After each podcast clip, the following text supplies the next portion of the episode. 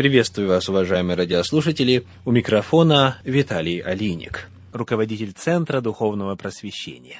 Мы занимаемся богословием, исследованием учения о Боге, рассматривая природу божества с точки зрения учения о триединстве Бога, которое стало классическим учением христианской церкви. Говорит ли Библия о том, что Бог триедин? Это вопрос, на который мы ищем ответы в начале Ветхом Завете. Мы уже выяснили, что Бог с первых строк Священного Писания говорит о себе как о множестве, используя термин «элогим», «боги», термин множественного числа, и помимо того, в первой главе книги Бытия в 26 стихе говорит следующее. Бытие 1.26. «И сказал Бог, сотворим человека по образу нашему, по подобию нашему, и да владычествуют они над рыбами морскими, над птицами небесными и так далее. Мы находим не только имя Божье во множественном числе, но и глагол, описывающий Божье действие во множественном числе, и местоимения, описывающие Бога также во множественном числе. Слова «по образу нашему, по подобию нашему» указывают, что лица, к которым он обращается, имеют тождественный с ним образ и природу. Здесь Творец советуется с равными себе по достоинству, кем не может быть ни ангел, ни кто-либо другой, а только подобный же Бог.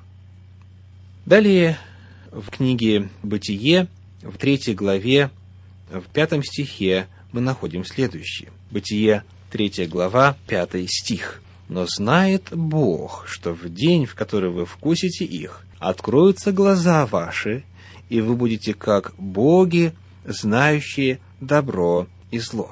Сейчас мы только кратко укажем, что в синодальном переводе в одном случае слово «элогим» переведено как «бог» в единственном числе в этом пятом стихе, а во втором случае как «боги» во множественном числе, хотя в оригинале используется одна и та же форма.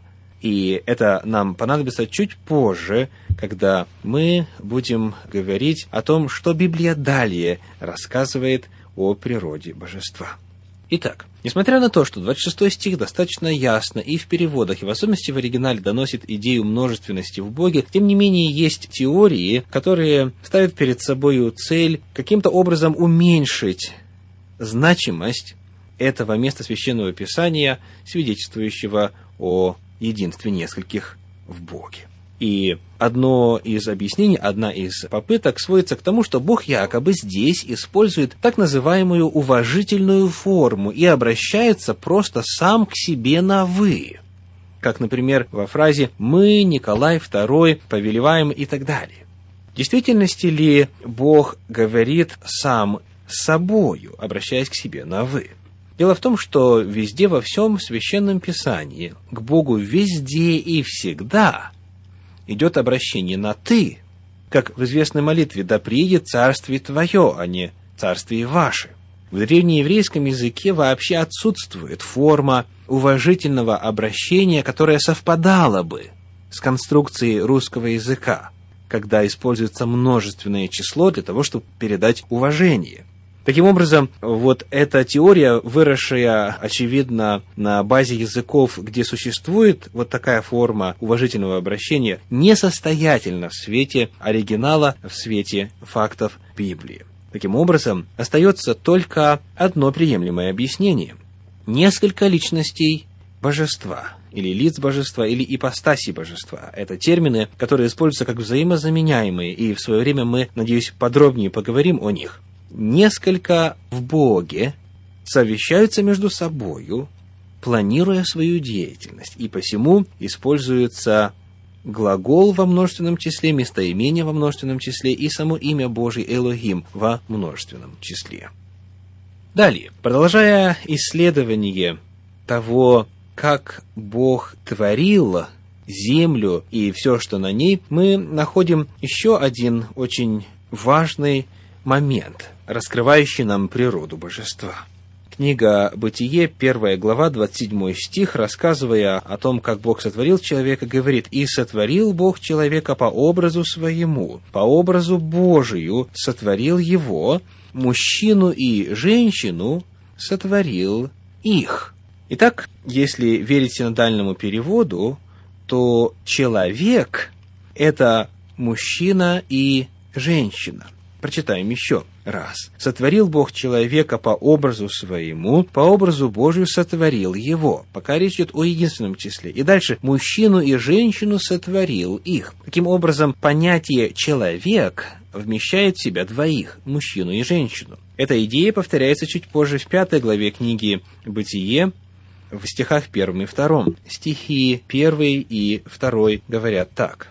«Вот родословие Адама когда Бог сотворил человека, по подобию Божью создал его, мужчину и женщину сотворил их, и благословил их, и нарек им имя, двоеточие, человек, в день сотворения их. Таким образом, мы узнаем, что человек – это понятие, вмещающее в себя двоих – мужчину и женщину. Для нас это заявление Библии важно тем, что человек был сотворен по образу Божию и подобию Божью. Это означает, что понятие о человеке отражает понятие о Боге. Человек – это единство нескольких, единство двоих в данном конкретном случае. Бог тоже должен быть единством нескольких, потому что образ Божий в человеке свидетельствует о том, каков Бог.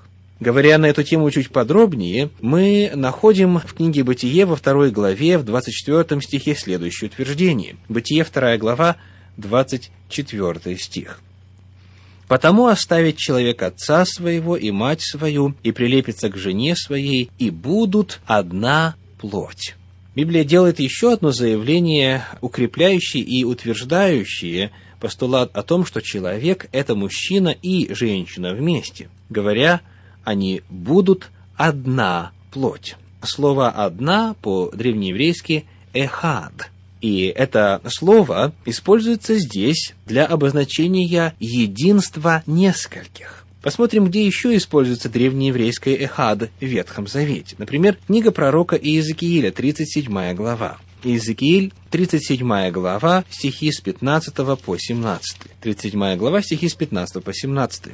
И было ко мне слово Господне. Ты же, сын человеческий, возьми себе один жезл и напиши на нем Иуде и сынам Израилевым, союзным с ним. И еще возьми жезл и напиши на нем Иосифу, это жезл Ефрема и всего дома Израилева, союзного с ним. И сложи их у себя один с другим в один жезл, чтобы они в руке твоей были одно. В оригинале «эхад». Таким образом, мы обнаруживаем, что соединение мужчины и женщины в браке, когда оставит человек отца своего и мать свою и прилепится к жене своей, описывается термином «эхад» – «один». Но один не в смысле, естественно, единичности, а в смысле именно единства. Очень важно, что именно это древнееврейское слово «эхад» используется и для обозначения природы Бога. Самая известная в иудаизме вероисповедническая формула взята из книги Второзакония 6 главы. Второзаконие 6 глава, 4 стих. «Слушай, Израиль, Господь Бог наш, Господь един есть». Шма Израиль, Адонай Элогейну, Адонай Эхад. Таким образом, мы встречаем здесь тоже древнееврейское слово «эхад» для описания природы божества. Мы узнаем, что Бог описывается тем же самым термином «эхад» – «един», что и мужчина и женщина, соединенные вместе, ставшие одною плотью в древнееврейском «эхад». Узнав таким образом, что человек сотворен по образу Божию, и термин «человек» отражает в себе единство двоих, мы помимо того узнаем, что и слово, описывающее это единство «эхад», используется и для обозначения божества. При этом очень важно отметить, что в древнееврейском есть и термин, который описывает именно одиночество или единственность. Это древнееврейское слово «яхид» и переводится как «единственный», «одиночный», «один». Не «един», а именно «один». И, например, книга Судей, 11 глава, 34 стих, нам дает пример использования этого слова. 11 глава, стих 34. И пришел Иефай в Массифу в дом своего, дочь его выходит навстречу ему с тимпанами и ликами. Она была у него только одна, Яхид, и не было у него еще ни сына, ни дочери. Так вот, очень важно отметить, что древнееврейское Яхид никогда в Ветхом Завете не используется для обозначения Бога. Всегда говорится Эхад, един, а не Яхид, один. С вами был Виталий Алиник. Всего вам доброго. До свидания.